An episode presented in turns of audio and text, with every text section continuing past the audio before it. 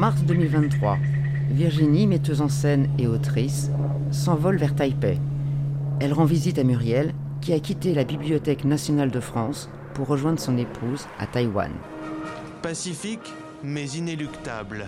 La promesse de Xi Jinping de réunifier Taïwan, avec la Chine tient tout autant de la menace. À l'occasion de l'anniversaire de la révolution de 1911, qui a fondé la République de la production mondiale de semi-conducteurs. Le bureau français de Taipei réitère l'importance de la paix dans le détroit de Taïwan. Quelques heures après le tremblement de terre, des équipes de sauvetage s'affairent au milieu des débris.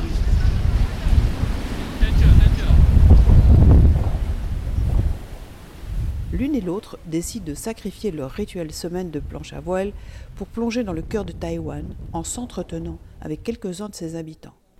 À partir d'une question apparemment iconoclaste, avez-vous fait votre sac de survie? Avez-vous fait votre sac de survie? S'esquissent des fragments d'une nation où la démocratie n'est pas un vain mot. Et que contient-il? Rock Taïwan, la singularité d'une île, est un podcast modeste et subjectif, une tentative de décryptage d'un pays objet de tous les regards. Il y en a un qui a fait son sac, alors je suis, je suis scotché. Cécile Renaud, française, elle a pris ses fonctions de directrice du Centre de coopération et d'action culturelle du Bureau français de Taipei depuis septembre 2022.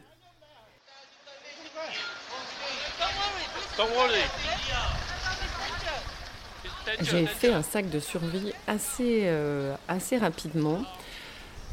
Peut-être parce que dans les premiers jours euh, où je me suis installée à Taïwan, euh, il y a eu un tremblement de terre assez puissant. Et à l'époque, j'habitais au 18e étage dans un appartement avec beaucoup de, cloisons en bois. Euh, et, en pleine nuit, j'ai eu vraiment l'impression que bah, tout allait s'écrouler, ça grinçait, ça tremblait. Et, je me suis retrouvée complètement démunie. C'est-à-dire, j'avais pas, je savais, bien sûr, tout le monde m'avait dit, il y a des tremblements de terre, etc.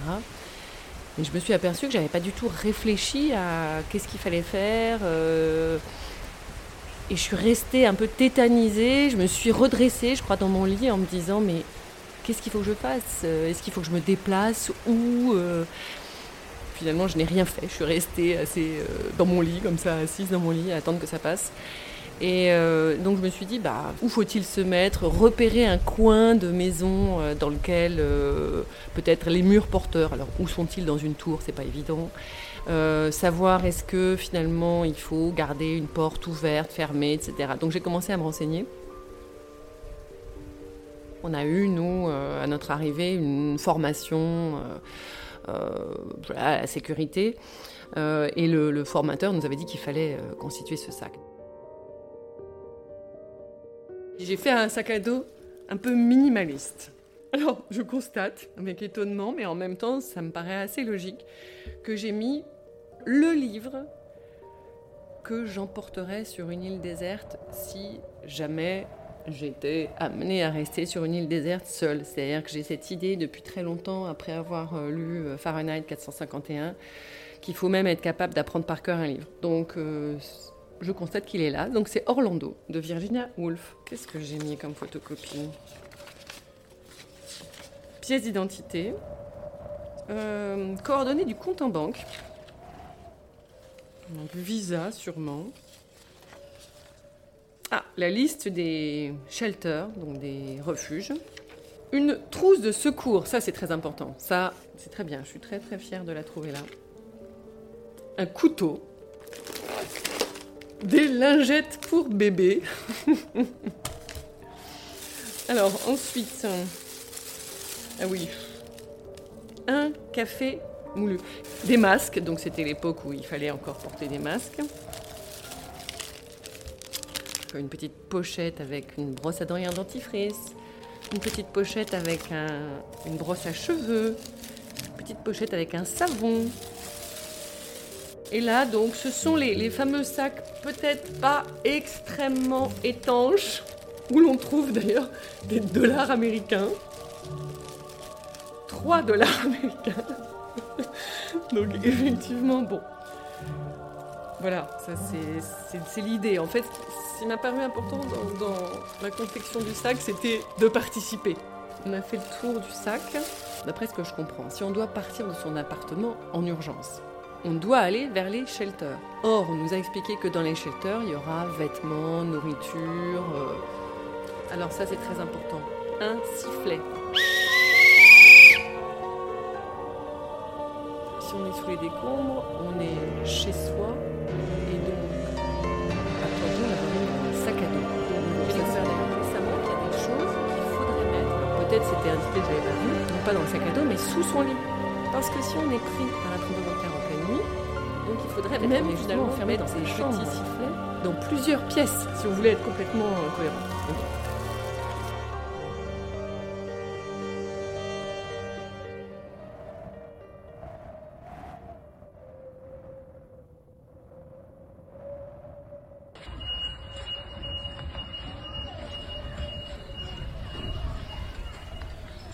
Le risque de typhon ici. Ce que je comprends, c'est qu'on est bloqué chez soi pendant 3-4 jours, sans électricité, sans eau. Euh, alors en général, je pense qu'on le sait quand même 2-3 heures avant. Donc on doit faire les, provisions. Ça, ça doit être stressant euh, de par la, longueur en fait. Euh, quelque chose qui dure 3 jours, c'est peut-être. le tremblement de terre c'était un peu stressant, mais c'est vrai que là, on peut faire confiance à Taïwan qui euh, est un pays très efficace et à la suite du tremblement de terre qui a eu lieu dans les années 90, qui a fait beaucoup de morts, euh, il y a eu vraiment une politique euh, de mise aux normes des bâtiments et de contrôle à laquelle on peut faire confiance. Donc on n'est par exemple pas dans le cas de la Turquie où on s'aperçoit que les permis de construire ont été délivrés n'importe comment, euh, et que en fait euh, voilà la corruption est très forte ici, on n'est pas du tout dans cette situation, donc on, suppose que le bâtiment tiendra, donc euh, non, c'est pas trop inquiétant.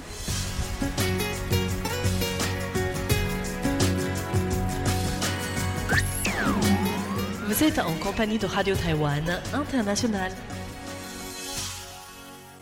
quant à un risque évidemment euh, d'invasion par la Chine, je pense que euh, nous, on est euh, très protégés.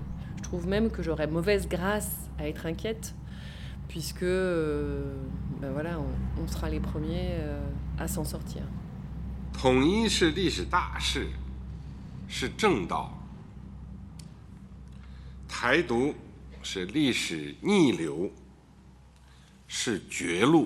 我们不承诺放弃使用武力，保留采取一切必要措施的选项。针对的是外部势力干涉和极少数台独分裂分子及其分裂活动。Pacifique mais inéluctable. La promesse de Xi Jinping de réunifier Taïwan avec la Chine tient tout autant de la menace. Il y a quelques mois, il y a une couverture du Point euh, qui présentait euh, un hélicoptère au-dessus du Nil, je crois, euh, et on avait vraiment l'impression que ça y était, on était un peu Apocalypse Now.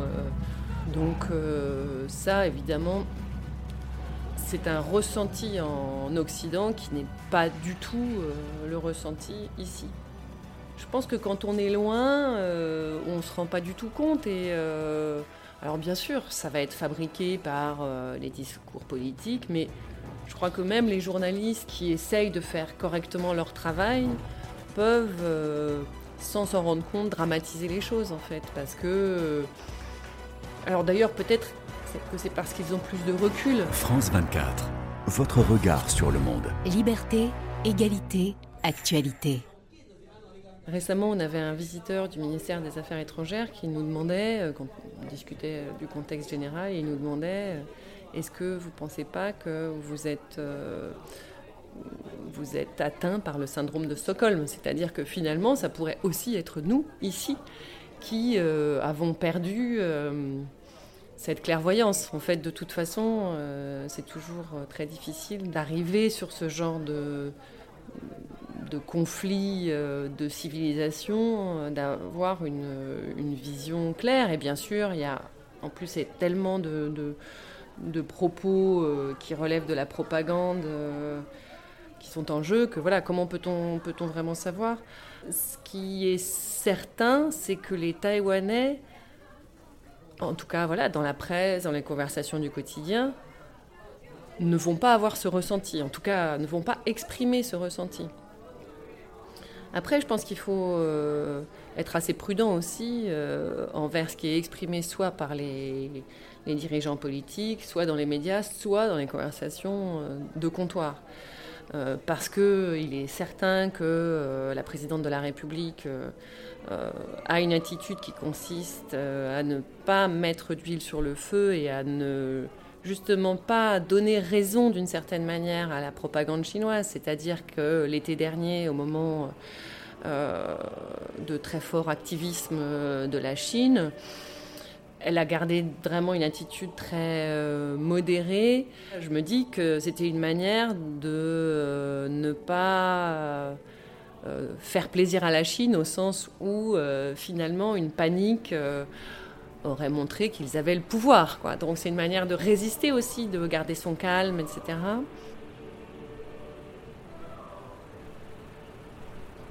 J'ai été quand même frappée par deux, deux choses, deux, deux, récits que mon, enfin, de, de Taïwanais. La première, euh, c'est une personne qui m'avait dit, mais en fait, nous, de toute façon, on est habitués, on sait qu'on va, on va devoir éventuellement euh, partir à tout moment et on est prêt à ça. Et c'est déjà arrivé parfois à nos, ancêtres. Euh. Ce qui m'a frappé dans cette euh, histoire, c'est que ça ne veut pas dire qu'ils euh, ne se rendent pas compte d'une menace, mais plutôt que ça ne sert à rien de s'inquiéter tant que le drame ou la menace n'est pas là ça pourrait être une attitude euh, presque philosophique, inutile de, s'angoisser avant que la menace soit réelle. Parce que finalement, de s'angoisser, ça peut la créer ou la nourrir. Et une autre, et ça c'était très beau aussi, c'était euh, un jour, euh, il y avait eu une prise de parole assez ferme contre la Chine lors d'une réunion d'un représentant politique français, ici à Taïwan. Et, mais moi, cette parole assez ferme, finalement, elle m'avait semblé normale. Enfin, c'était pas non plus tout d'un coup des propos excessifs. C'était même la ligne de la France, j'allais dire, euh, classique. Mais bon, ça avait été dit peut-être là euh, de manière plus officielle. Et après, juste après, euh, j'avais discuté avec une taïwanaise, une franco-taïwanaise qui avait, enfin une taïwanaise mariée à un français, je crois, qui avait écouté ce discours et elle pleurait. Et elle m'a dit, bah, en fait, c'est la première fois que j'entends ça et, c'est quelque chose que j'attends. On a besoin d'être soutenu et euh, il faut qu'il y ait plus de gens qui nous soutiennent, qui soient avec nous. Et donc le fait de l'avoir pleuré dans un moment plutôt officiel, je me suis dit, bah, en fait, euh, il y a une angoisse. Mais simplement, justement, peut-être que la Terre serait une forme de pudeur ou au contraire, la conviction que, qu'il faut que les gens nous aident sur le principe et non pas pour nous rassurer ou euh, parce que euh, on serait fragile. Taïwan rappelle au Honduras l'échec de l'initiative chinoise Une ceinture, une route. Voilà. Vas-y, on voit la vidéo. Oui. faut juste que je mette du son.